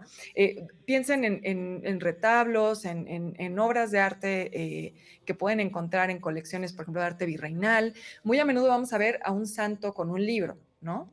Está leyendo la palabra de Dios. Y entonces, eh, estar vinculando esto de la palabra y el libro con lo espiritual, pues aquí de nuevo se subierte, ¿no? Un poco como lo que decías también con el tema del sacerdocio. Claro. Este, e, están utilizando los mismos medios, pero para algo que, es, considerado herético. Y esta imagen de el santo o la virgen leyendo, porque también hay imágenes de, vírgenes leyendo, pues están leyendo para llegar a lo divino, ¿no? Entonces estas mujeres pues están leyendo, pero para, para tocar temas más relacionados a lo satánico. Y hay un punto también, mi querida Beca, que eh, ahorita que hablaban del martillo de las brujas, eh, se dice ¿no? que cuando se hace el pacto demoníaco se firma el libro negro. ¿no? O sea, hay un libro en el cual tú renuncias al bautismo eh, y es eh, justo cuando, cuando se sella el pacto demoníaco. Entonces, también se puede leer de esa manera, ¿no? Esta, situación de que están viendo, si se fijan, son símbolos que tienen que ver con el, judaísmo, querida comunidad, que eso también está muy interesante. Esta idea de que el judío es el hereje por excelencia está representado de este lado. Y otra cosa súper interesante que vi de este, de este de este cuadro que nos trae Beca es esto. Miren, parece una tontería, pero eh, no lo es. Y es que el diablo siempre habla al oído izquierdo, querida comunidad. O sea, siempre se va a presentar de tu lado izquierdo. ¿no? Eh, Por eso la, diestra y la siniestra. Exactamente. Y miren, aquí es justo, ¿no? Como, como está representado, ¿no? Al, lado izquierdo, vean, todos los, los demonios están, están representados en, en ese sentido. Eh, para que vean, oh, querida comunidad, cómo este tipo de imágenes parece que no, pero sí, de nuevo, traen un montón de, mensajes ocultos. O sea, está, está muy cañón. Toda, toda la iconografía que estamos viendo tiene que ver con este discurso. Ahorita hablábamos del discurso de género, ¿no? Querida comunidad, bueno, pues aquí hay un discurso también abiertamente eh, en contra de lo judío. ¿No? o sea, del antisemitismo, ¿no? Que por cierto es bien importante también, pues no, hay que olvidar que ser judaizante era una de las cosas que la Inquisición perseguía, ¿no? Exactamente, exactamente. Entonces este libro, que este, esta pintura que nos trae la querida Beca, pues ahí muestra, muestra. Ahora, otro punto, y eso también me gusta mucho, Históricamente, yo he leído muchos textos, o sea, de historia, de historia, donde dicen, no es que la sociedad era analfabeta, era analfabeta y por lo tanto no sabía leer. Eh, hasta que llegó Carlo Ginsburg con su queso y los gusanos y dijo, mira, pues aquí tenemos a Domenico Escandela, que es molinero y se supone que es analfabeta y no solamente sabe leer, sino que sabe una teoría del universo súper chidísima, eh, que es el queso y los gusanos, ¿no? Entonces, eh, varias personas en los años 70 dijeron, ah, chinga, entonces, ¿saben o no saben leer? ¿No? se dieron cuenta, querida comunidad, que la gente se dice analfabeta en muchos casos, no porque no sepa descifrar lo que está en, en palabras, sino porque usualmente no lee. Es decir, no es que no sepan entender las letras. Muchas, eh, en muchas eh, ocasiones la gente de las clases eh, populares lo que hacía era que las clases altas de cierta manera le daban acceso a cierta lectura a una lectura obviamente muy restringida, o sea, no a libros, como decía ahorita Beca, ¿no? Pero sí sabían leer. O sea, lo que nosotros pensamos en nuestro presente como lectura, o sea, de que yo te pongo un enunciado y tú lo lees, sí lo hacían, pero no lo tenían como, como, vamos, o sea, como parte de su vida. Por eso ellos juraban y perjuraban que no leían. Y te das cuenta en, las, eh, en los pliegos de Cordel, en la literatura de Cordel, cómo pues se saben todo de memoria, o en las hojitas estas eh, en donde venían las oraciones, ¿no? Se aprendían las oraciones, o si no se las sabían, las leían en comunal. Fíjense, a partir de una imagen toda la cantidad de información histórica que puedes sacar. Eh, obviamente teniendo la, la, pues, la decisión, ¿no? De escuchar tus fuentes y no estar con esta idea de que, ah, pues es una imagen y pues ahí vienen monitos pintados, ¿no? Eh, Pudiste haber sido historiador del arte, Micho. sí, no, no creo, mi querida Beca. Yo soy muy, muy, muy parlotero, ¿no? Entonces eh, hubiera, hubiera, sido difícil. Pero Aquí traemos varios, es que mire, le, quiero dar continuidad a las imágenes. Hay, varios ejemplos de eso, sí, les traje, estas dos que vienen ya son de David Teniers, pero me parece interesante porque él también va a ser un artista que va a tratar el tema de la brujería eh, frecuentemente, o sea, él va a hacer varios lienzos dedicados al tema de la brujería, em, también en el siglo XVII. Y bueno, me parece interesante como este de la mujer que lee, ¿no? Porque te digo, sobre todo en el siglo XIX va a tener esta connotación de eh, que la lectura lleva a las mujeres a la tentación, las lleva sobre todo a, a ignorar o a eh, ser negligentes en el hogar, ¿no? Esto obviamente en el siglo XIX cobra más peso, como les decía, sobre todo porque empieza esta idea del ángel del hogar, ¿no? Que la mujer tiene que ser el ángel del hogar. Entonces la lectura se vuelve como algo que distrae a las mujeres de lo doméstico y entonces no es algo que se debe este, fomentar, ¿no? Pero me parece interesante cómo ya desde el siglo XVII el tema de las brujas y las mujeres leyendo como algo peligroso ya está presente en el arte. Claro, claro. Y, hay otra acá, ¿no? Ah, no, este ya es más. Ahí está viendo su librito y haciendo su pócima, ¿no? Sí, ahí está la lectura, ¿no? Y también esto de los, de los enanitos, esto, esto que está, eh, que está abajo, ¿no? tiene que ver también con esta pintura del Bosco, ¿no? Eh, que ahorita nos acaba de decir, nos acaba de decir Beca, no, pues eh, hay antecedentes, o sea, el Bosco no se lo sacó de la manga, ¿no?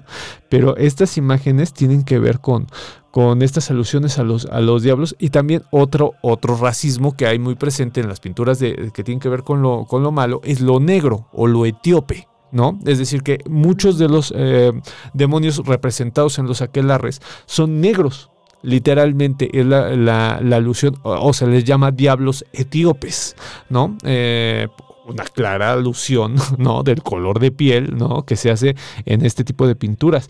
Oye, y el vampirito está, está eh, sí, sí, sí, ahí también interesante, ¿no? Que ya aparece también el murcielaguillo ahí como... Pero claro, porque es un animal nocturno. Claro, es el animal nocturno. hay que entenderlo así. Este, y qué interesante esto que dices de, de lo etíope, porque también, por ejemplo, en eh, en África, no recuerdo exactamente en qué, en qué zona, pero había un, ritual eh, también con una escoba, pero ese relacionado al matrimonio, como que se ah, barrían a los novios. Eh, entonces, bueno, de pronto también me pregunto con todas estas cuestiones de la esclavitud, si eso pudiera haber llegado a Europa y, y también haberse, haber permeado en las representaciones de la brujería. ¿no? Es que hay un montón de lecturas, hay un montón de lecturas. Por ejemplo, a mí me gusta mucho una que se hace de que eh, no es una escoba, es un báculo. ¿No? Eh, o sea, es, un cetro de, poder. O sea, eh, esta la hace mucho esta Elena Petrona Bladavsky, la madre de la teosofía. ¿No? Decía, son báculos, realmente lo que están haciendo. Y tú puedes decir, no, pues es, teosofía, ¿no? O sea, no, no tiene ningún registro histórico. Pero a veces, querida comunidad, no se necesita tener el registro o ser historiador para hacer evidente algo que puede ser histórico. Y Elena Bladavsky hizo esta, esa precisión, ¿no? De que eh, la escoba muy probablemente sea un báculo de poder, ¿no? Entonces hay que también tenerlo en cuenta, o que por lo menos en el siglo XIX ya se va a tomar de esa manera, ¿no? Por ejemplo, el báculo por excelencia, ¿no? De nuestra imaginación actualmente, pues son las varitas de Harry Potter. ¿No? Claro. Harry Potter trae Sí, incluso, sí, sí, sí. este, pues, está la, varica- la varita de Sauco, que ahorita si me está escuchando mi hijo, diría la vadita más poderosa, ¿no? Porque siempre me decía, Claro. cómprame la vadita más poderosa, ¿no? Eh, este, y bueno, pues este tipo de, de- de imaginería que se, que se mete, ¿no? En, en- por medio del arte, ¿no? Pero que tenían que ver con los báculos, ¿no? O sea, sí, o sea, hay muchas, muchas, muchas, muchas. Acá ya tenemos algo más del 19. Aquí ya, eso ya es del siglo XIX, efectivamente. Eso es John William Waterhouse, que bueno, es un artista que a mí me, me fascina porque em, pues es, es un artista de este grupo, los prerrafaelitas. Y los prerrafaelitas son fascinantes porque son un, son un grupo eh, de artistas en el siglo XIX están también vinculados a otro movimiento que tenía que ver con la arquitectura y las artes decorativas, que era el Arts and Crafts Movement, una especie como de Art Nouveau inglés. Ah, Y la razón por la que este grupo en general me, me parece muy interesante es porque son, bueno, son unos melancólicos y nostálgicos de lo peor, o sea, creo que representan todo ese espíritu romántico del, del- del siglo XIX, ¿no? Sí, Pero sí. en esa melancolía y nostalgia hacen una recuperación de lo medieval o de lo que ellos entienden que era lo Claro. medieval, ¿no? Hay como una idealización y una recuperación, un poco como aquí nuestro José Vasconcelos se aventó como esto de que las, este, nuestras raíces indígenas y el mestizaje, Sí, y claro, ya claro. sabes, todo ese rollo, pues estos güeyes en el, en el siglo XIX se obsesionaron con la Edad Media. Entonces empezaron a hacer edificios neogóticos y empezaron a trabajar este, las artes decorativas como si fueran un gremio medieval, o sea, como si fueran un gremio de carpinteros, ebanistas, así se pusieron como a, a imaginarse un mundo donde lo medieval era, era un mundo mejor. Y bueno, hay que decirlo, también muchos de ellos eran un poco como ya empezaban a ser marxistas, entonces veían en, en- en los gremios medievales como que un sistema, sí, como más justo para los obreros. Te traen un viaje bien loco, que a mí me resulta muy interesante.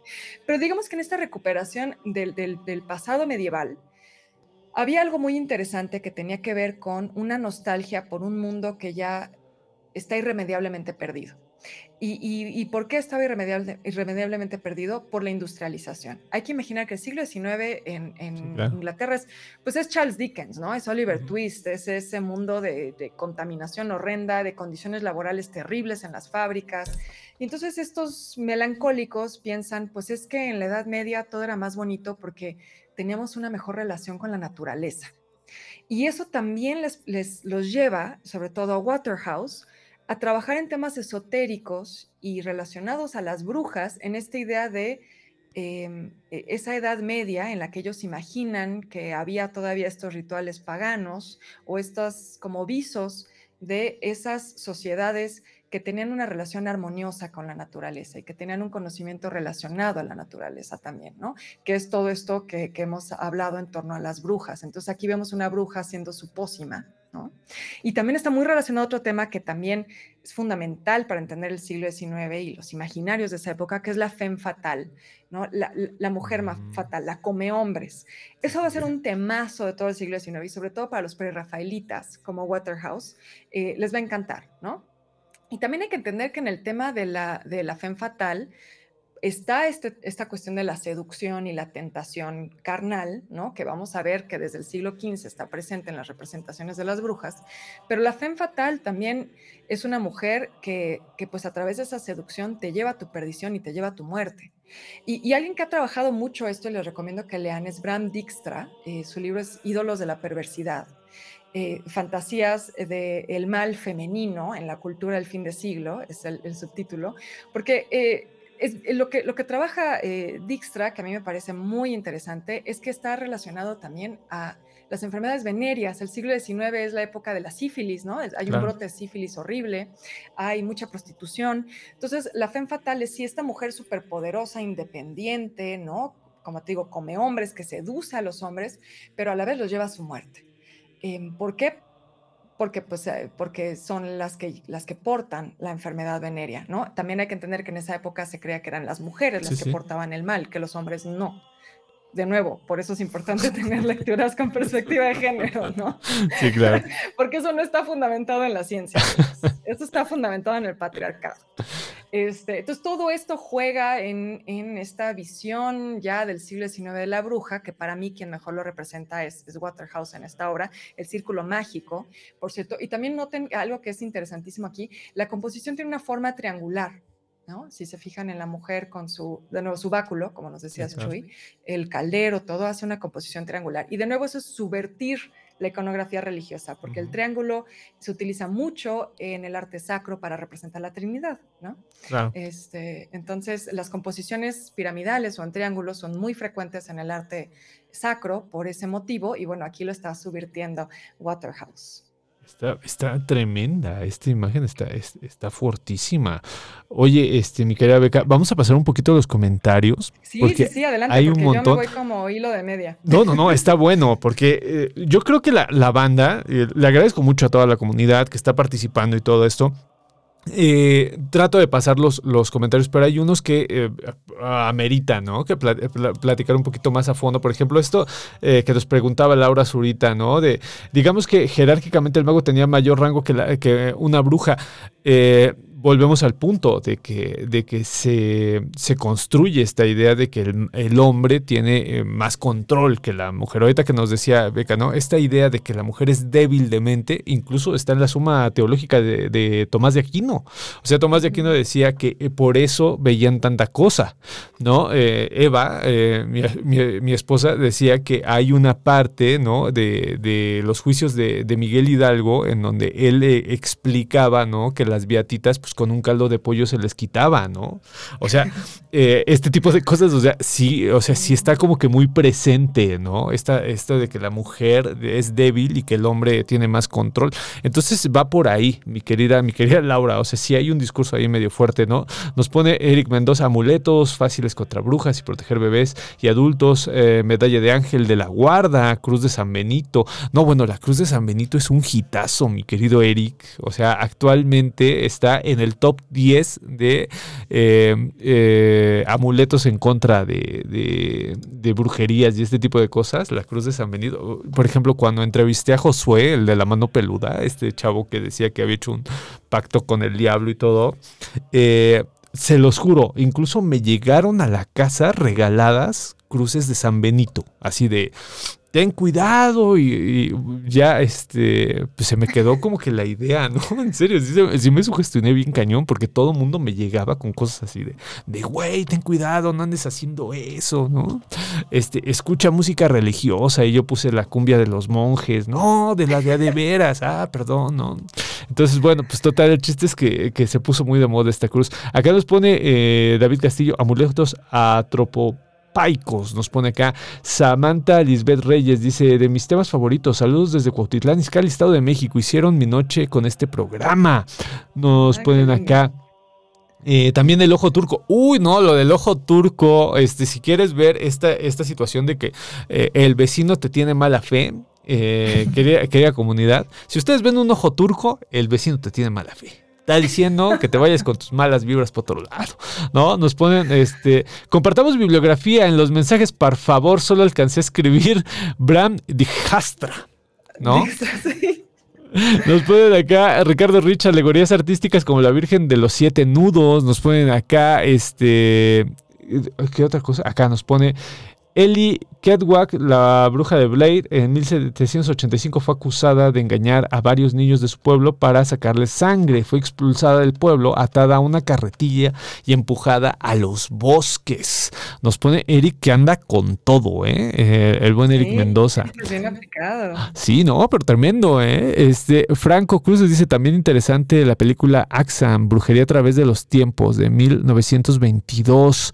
Eh, nos ponen acá, ah, el mismo Eric, dice, Madre Shimpton mostraba habilidades psíquicas desde temprana edad, su aspecto físico coincidiría con la forma en la que se representa normalmente a una bruja, cuerpo desproporcionado, encorvado, etc.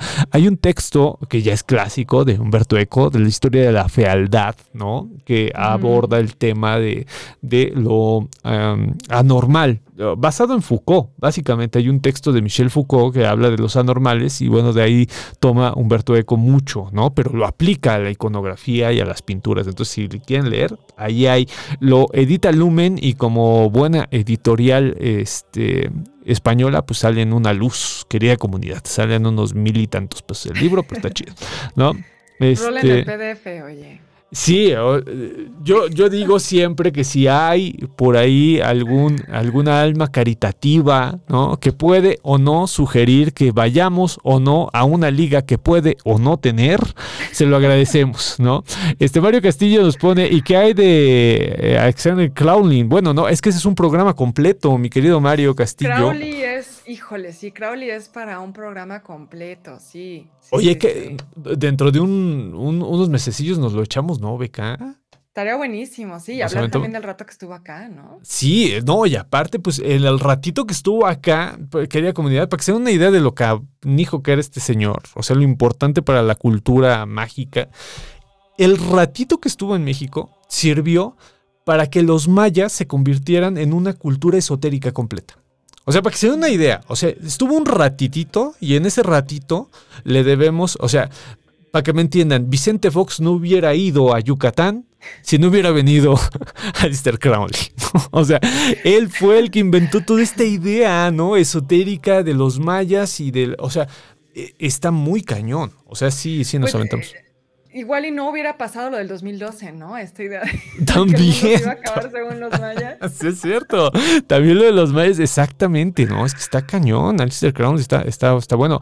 Nos pone este David, dice, con perdón de jalar agua para el molino del siglo XVIII, pero ya que el tema es sobre todo de la pintura inglesa, ¿no irán a comentar la obra de Garner de las brujas alrededor del caldero?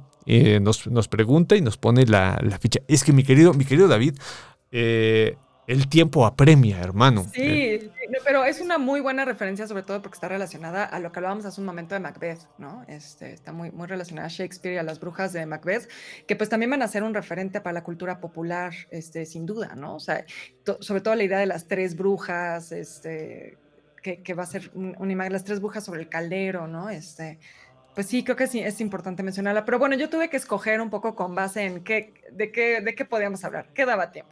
Sí, hombre, y, nos, da para aventarnos varios temas, pero yo creo que vamos a ir cerrando, querida comunidad. Eh, lo, interesante yo creo es que vean cómo eh, muchas, en muchas ocasiones no nos enseñan a ver, eh, nos enseñan como a pensar que eh, la pintura no tiene como que mayor profundidad que la artística, ¿no? Y no es verdad, tiene una profundidad histórica y antropológica bien cabrona. O sea, ahorita, pues en este ratito, fíjense, o sea, ¿cuántas imágenes llevamos? ¿Siete? ¿No?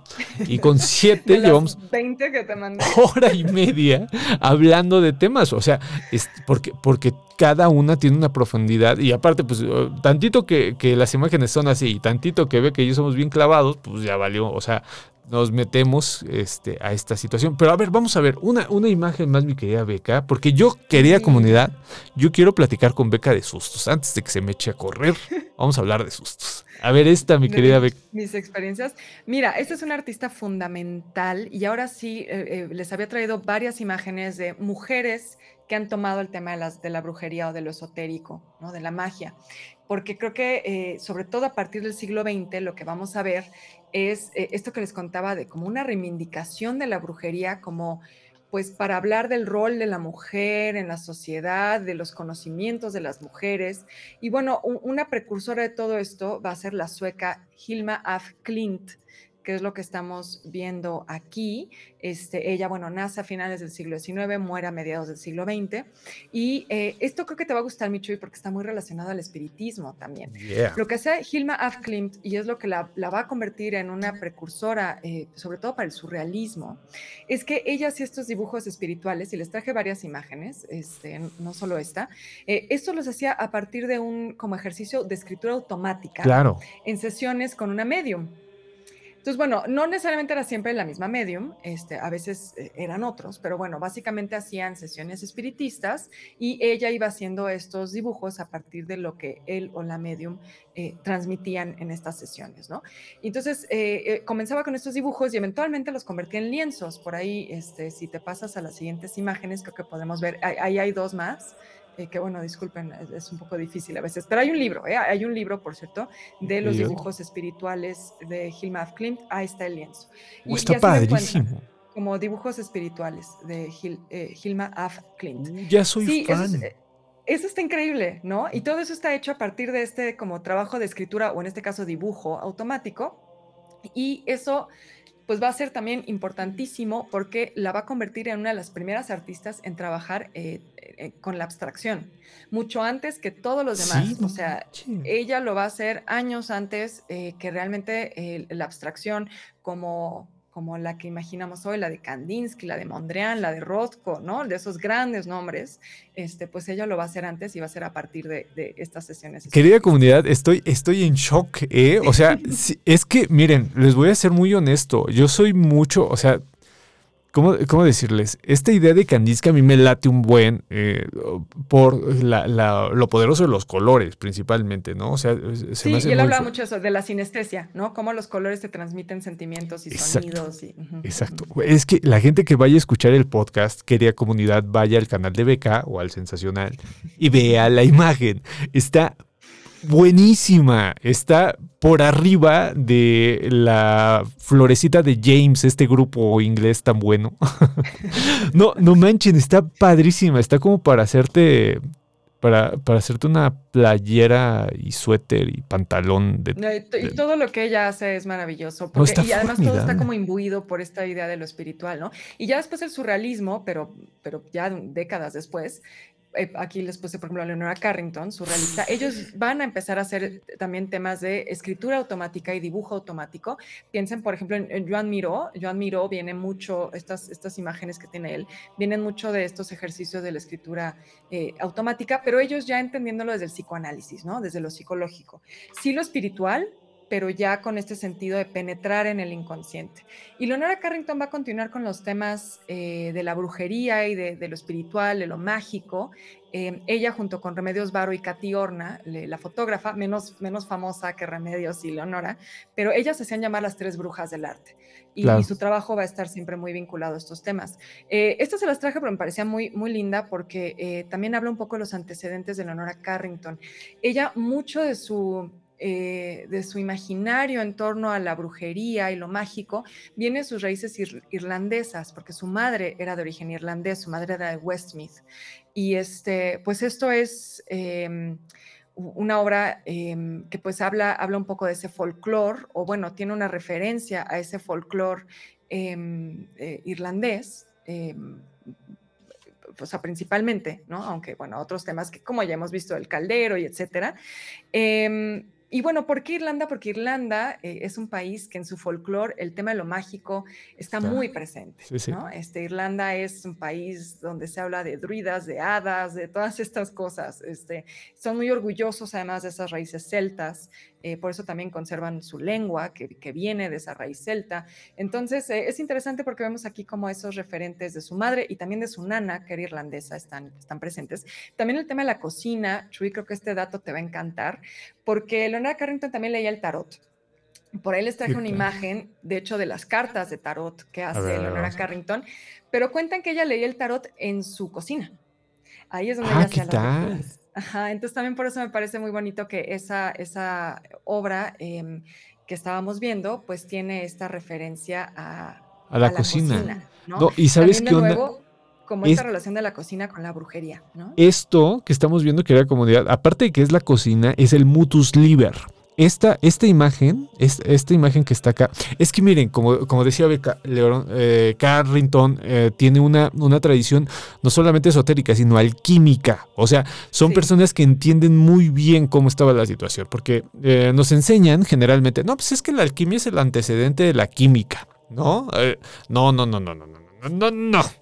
Es todo un sistema de, de conocimiento muy distinto y aquí lo que están haciendo es representar el primer momento del mutus liber. O sea, este libro que es indescifrable en el lenguaje común, es un lenguaje esotérico. Les recomiendo otro texto de Jacobo Ciruela que se llama eh, Los libros secretos, ¿no? Y aquí lo que está representando Carrington es, uno de los libros indescifrables junto con el Codex Gigas. O sea, no solamente lo que nos está diciendo Beca, o sea, vean el nivel ya tan cabrón que tenían de eh, plasmar conocimiento esotérico. O sea, no están hablando de cualquier cosa, están hablando de personas muy, muy duchas en este tipo de temas. A mí lo que me llamó la atención, mi querida Beca, es la posición del dios Cernuno al lado derecho. Yo creo que también aquí, aquí ya estoy, eh, ya es eh, suposición mía, ¿eh? No, pero, tú eres el que le sabe estos temas, Chuy. Yo creo que tú puedes hacer una interpretación más a profundidad. Aquí hay feminismo fuerte, mi querida Beca. Porque no está del ¿Ah, lado de. Sí, no está del lado izquierdo, está del lado derecho y está al lado del símbolo de la paloma. Sí, está al lado de la paloma. La paloma representa, es el ave fiel, es el ave que mm. regresa, es el ave del pacto entre Dios y el hombre, según la tradición judio-cristiana, porque es la que regresa. El cuervo no. El cuervo no regresa, ni siquiera quiere ir a ver el pacto entre Dios y el hombre, ¿no? Y aquí fíjense en dónde nos está poniendo al Dios Hernuno. O sea, les digo, esta señora, si es así de aventarte, dos horas leyendo a ver qué diablos me quiso decir, ¿no? Porque si no, está fíjate cañón. Que en, todos esos detalles, hace ratito pasaste por un ajo, ¿no? Este, sí, acá está. Que aparecía por ahí y que también me pareció bien bonito, porque bueno, no, creo que no les dije el título de esta obra, es eh, La cocina aromática de la abuela Moorhead. Por eso les decía que eh, hace referencia a sus raíces em, irlandesas, ¿no? La abuela Moorhead siendo, este, pues, eh, uno de sus, de sus familiares irlandeses. Y em, lo que vemos es también los referentes ya mexicanos, ¿no? Porque no hay que olvidar que Carrington pues, era inglesa, pero pues viene a México.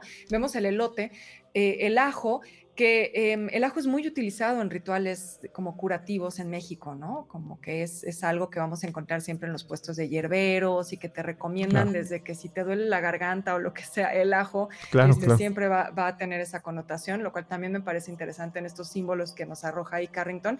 Y por ahí aparecía eh, alguien con un metate, ¿no? Entonces como que tropicaliza esta imagen que viene muy de la tradición brujil europea, pero la tropicaliza para, para un contexto mexicano. Yo de, yo de de broma, mi querida Beca, cuando empezó lo de la pandemia, le decía a la banda, come ajo.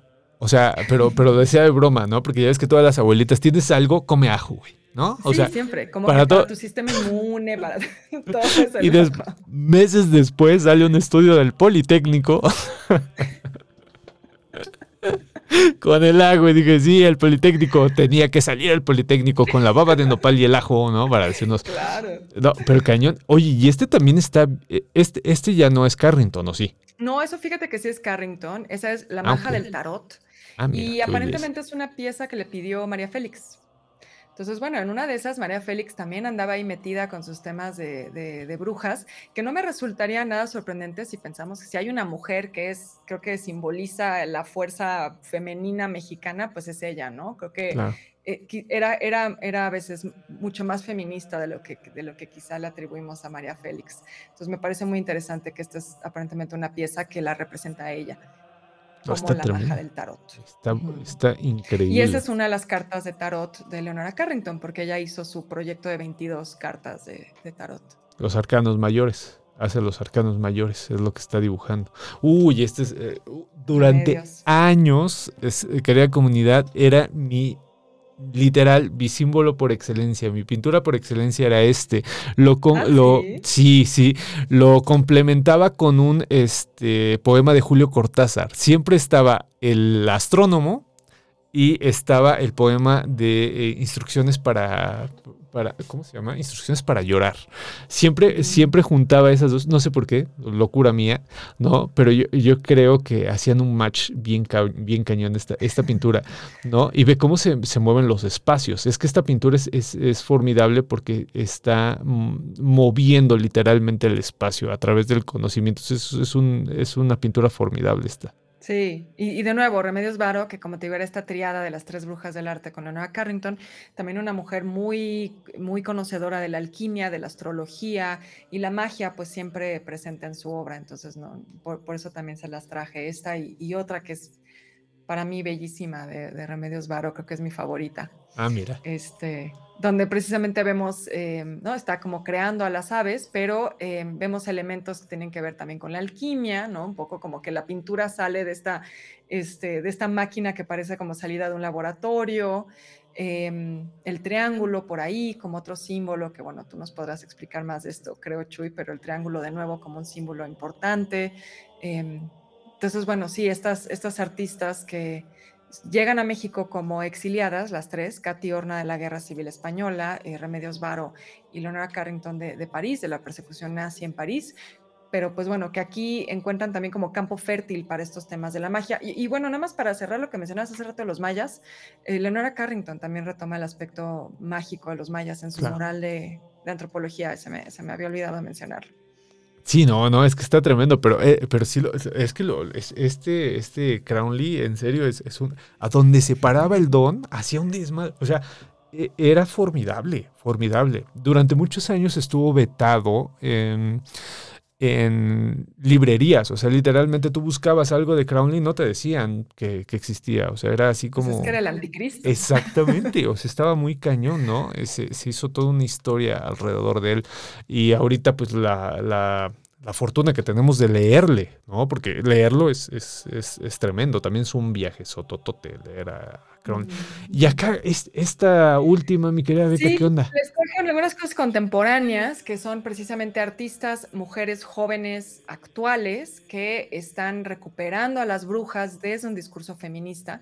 Esto es una instalación eh, con, inmersiva que hace la artista eh, Jessie Jones en Escocia, y bueno, ha itinerado en varios lugares, que se llama Tremble, Tremble, que significaría tiembla, tiembla, ¿no? Y es un poco como que tiembles ante el poder de las mujeres y hace todas estas referencias al, así a las brujas, y por ahí hay como eh, en el video hay un performance de una mujer mayor con todas estas características que hemos comentado de la bruja como una señora mayor, haciendo pues ahí un performance, eh, recuperando también la, la, figura de la bruja, esta, esta idea de el humo, que lo vimos, por ejemplo, en la representación de Waterhouse, eh, del caldero salía como esta, esta torre de humo, ¿no? Entonces, eh, el fuego también ahí presente, y pues es toda una reflexión sobre las brujas y el feminismo, sobre todo, eh, como les decía, interesante en Escocia, que se está haciendo todo este movimiento por reivindicar a, las brujas como mujeres que fueron perseguidas, pues simplemente por ser mujeres libres, ¿no? Y mujeres este, con conocimientos propios. Aquí vemos a este, este performance que, que es parte de la... No, a mí me parece... Eh, mira, yo solo he visto fotos y videos y siempre he pensado, esto alguien tiene que traerlo a México porque se ve espectacular. Sí, no, no, querida comunidad, en serio, la gente que escuche el podcast en el Spotify, neta, vayan al canal de Beca o al Sensacional, cualquiera de los dos va a tener la información. Está bien chingón. O sea, en serio, en serio, en serio, lo que estamos viendo, lo que estamos... Eh, no, bueno, Miren, ustedes saben lo perico que soy y estoy callado, querida comunidad, ¿no? O sea, para que se den una idea de lo, de lo chido que está. Bueno, es que ahí nos damos un, un, nos echamos un tú por tú, ¿eh? Porque yo también puedo, cuando me gusta un tema, puedo hablar y hablar.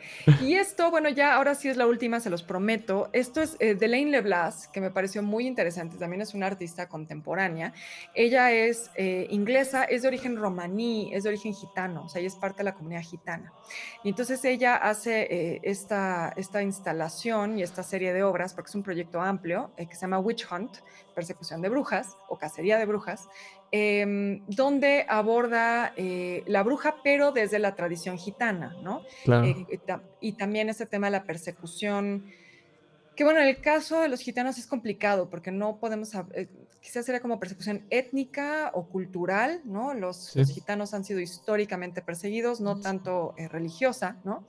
Pero ella pues aborda el tema de la bruja gitana, que es otro tema, creo, este, muy distinto al que hemos estado hablando a lo largo de esta plática, que es más bien la bruja que viene de esta tradición eh, del norte de Europa. pero bueno, la, la, gitana también la que te lee la mano, ¿no? Todo ese rollo. Eh, combinado con la persecución y la discriminación que todavía a la fecha vive la comunidad gitana alrededor del mundo. Y bueno, ese es el trabajo de Delaine Leblas. No, está buenísimo. Y aparte me hace referencia, querida comunidad, a la película de Midsommar.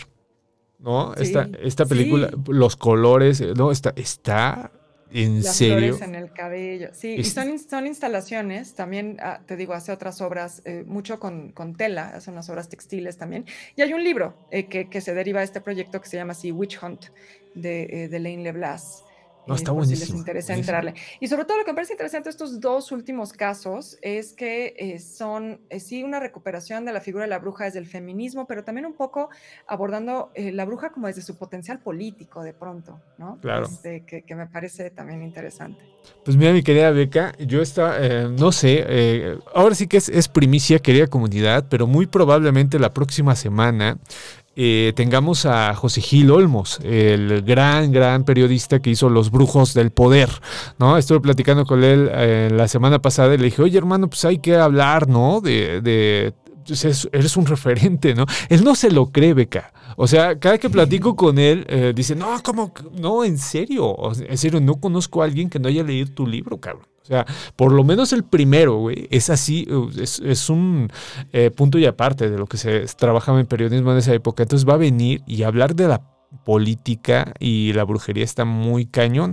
Él lo hace desde, ahora sí que muy a la mexicana, ¿no? O sea, muy a la mexicana muestra cómo la política y la brujería están, muy ligadas. Eh, hay otro, Juan Pablo Bubelo, en Argentina, que lo mostró en el peronismo, eh, la importancia que hubo uh, del esoterismo en el peronismo. Eh, pero bueno, en Nicaragua también hay una historiadora mexicana muy buena, Alejandra Galicia, que hace sus estudios sobre esoterismo y que, y que lo puso también en manifiesto y bueno, pues va a estar José Gil acá. Pero lo que sí, querida comunidad, porque todo mundo lo dice, hay que traer de beca a beca de nuevo. Oye, pero ¿sabes qué onda? Hay que hablar de series, porque nos quedamos con la idea. Te escuchaba Beca y todo el tiempo estaba pensando en Sabrina. Todo el tiempo estaba pensando en Sabrina y en esta peli de The Witch, que era con la que quería yo abrir, quería comunidad antes de que empezáramos toda este, esta charla, le dije a, la querida Beca, oye, voy a abrir con una película que está bien chida del 2015. Créanme, yo creo que un programa aparte. Tú me dices cuándo, mi querida Beca, porque eh, Beca trabaja, pero sí, en serio.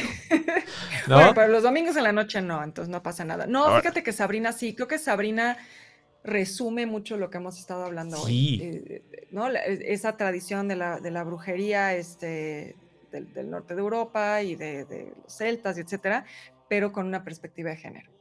Sí, no, está no, es que, bueno, sí, sí, no manches. O sea, eh, Sabrina es eh, esta versión de Sabrina, porque la versión de los 90 está muy chida, pero, ah, es un pero es un desmadre. Sí, sí. O sea, está. Esta es más oscura, está más investigada también, ¿no? O sea, hay temas ahí que, que se ve que se clavaron Claro. Como, tú sueles clavarte, Chuy. Tenían a su Chuy Campos. Tenían a su Chuy de cabecera, ¿no? Hoy es un sueño que tengo, que algún día alguien me hable. Una vez, una vez pasó, eh, una persona de una serie me habló y me dijo, oye, güey, ¿qué, hacemos? Para dar, para dar miedo, ¿no? Y ya le, le, platiqué, pero, pero que pase más a menudo estaría chidísimo. Estaría, estaría, chidísimo. Porque yo, querida comunidad, yo insisto, yo soy como Mike Wazowski. Yo no doy miedo, pero sé cómo darlo. ¿No? Entonces, este, pues ahí estaría, estaría, estaría bueno. Eh, nos están poniendo un montón de cosas, pero sí, yo, este, ahora sí estoy aprovechando, ¿no? Esta situación, este hype que traemos para que la querida Beca se venga a hablar de series. ¿Qué onda? ¿Sí? ¿Se arma? Yo, feliz, de, yo feliz de la vida, cuando quieras. Ok, mi querida Beca. Oye, para si hay algún despistado en este planeta, ¿no? Alguien que de pura casualidad, ¿no? Estaba haciendo scroll y dijo, Ah, mira, están hablando estos güeyes. Eh, danos tus redes, mi querida Beca, pues se me, hace, se me hace absurdo, pero de todas maneras, pues si no conocen a la querida Beca, a ver, cuéntanos, Beca. ¿Dónde te encuentras? Pues miren, a mí me encuentran como arroba Beca Duncan. Beca se escribe con V y con K y Duncan como los yoyos. Este, me encuentran en Twitter, en Instagram eh, en Facebook también igual, solo buscan mi nombre. Y también en YouTube, tengo canal de YouTube, como ya lo ha mencionado Chuy, donde hablamos de temas de arte, de historia, de cultura en general. Em, también Beca Duncan en, YouTube, ahí me pueden encontrar. Aquí lo ponemos para que no tengan bronca. Ahí ya salió. Ella, ella es Beca Duncan, ¿no? Este, y bueno, pues, pues síganla, porque honestamente, si hay algún, eh, les digo, un des ¿Cómo decía mi papá? Desvalijado, creo que desbalagado, decía, algún desbalagado. Este, bueno, pues chequen el trabajo que hace Beca, que es, formidable y que bueno, pues nos hace el favor a varios de, luego invitarnos, ¿no? Y ahí echamos platiquita. Y bueno, pues ahí me dices cuando, mi querida Beca, hablamos de series. Tú me dices, oye, si hay chance. Y, este, y nos aventamos, yo creo que con Sabrina tenemos, ¿eh? Para aventarnos. Con Sabrina podemos echarnos una buena plática, pero por aquí veo que también nos puso Gabriel Muñiz de Charmed. Que también es, es, una referencia noventera muy importante, la de, la de Charmed. Sí, nos ponen acá, la tradición Wicca es un invento de la Golden Dawn, ¿no? Acá nos pone desbalagado, lo he escuchado para referirse a los derrumbes. Sí, así me decía mi papá, ¿no? Este Horacio ya está presionando, rompiendo aquí, ya se acabó, ya fue, nos pone, es, es en vivo, sí, efectivamente es en vivo, la serie sobrenatural me gustó muchísimo. Bueno, hay una cantidad de, de comentarios, querida comunidad. Muchísimas gracias a todos. Este, pues estamos en contacto, querida, querida bandita. Muchísimas gracias. Recuerden que hay canal eh, de Telegram, si quieren contarnos sus, historias, está ahí. Está la comunidad de relatos del sensacional en el Facebook, que hay bastantito. Está en Spotify, nos pueden seguir también. Y bueno, pues los esperamos en todos esos canales para echar platiquita. Muchísimas gracias. Eh, nos estamos escuchando el próximo domingo. A ver qué pasa. A ver a ver qué, qué, noticias les tengo. Este, muchísimas gracias a todos. Nos estamos viendo la próxima semana. Hasta la próxima. Muchas gracias, Michoy. Nos vemos, mi querida Beca. Gracias. Bye.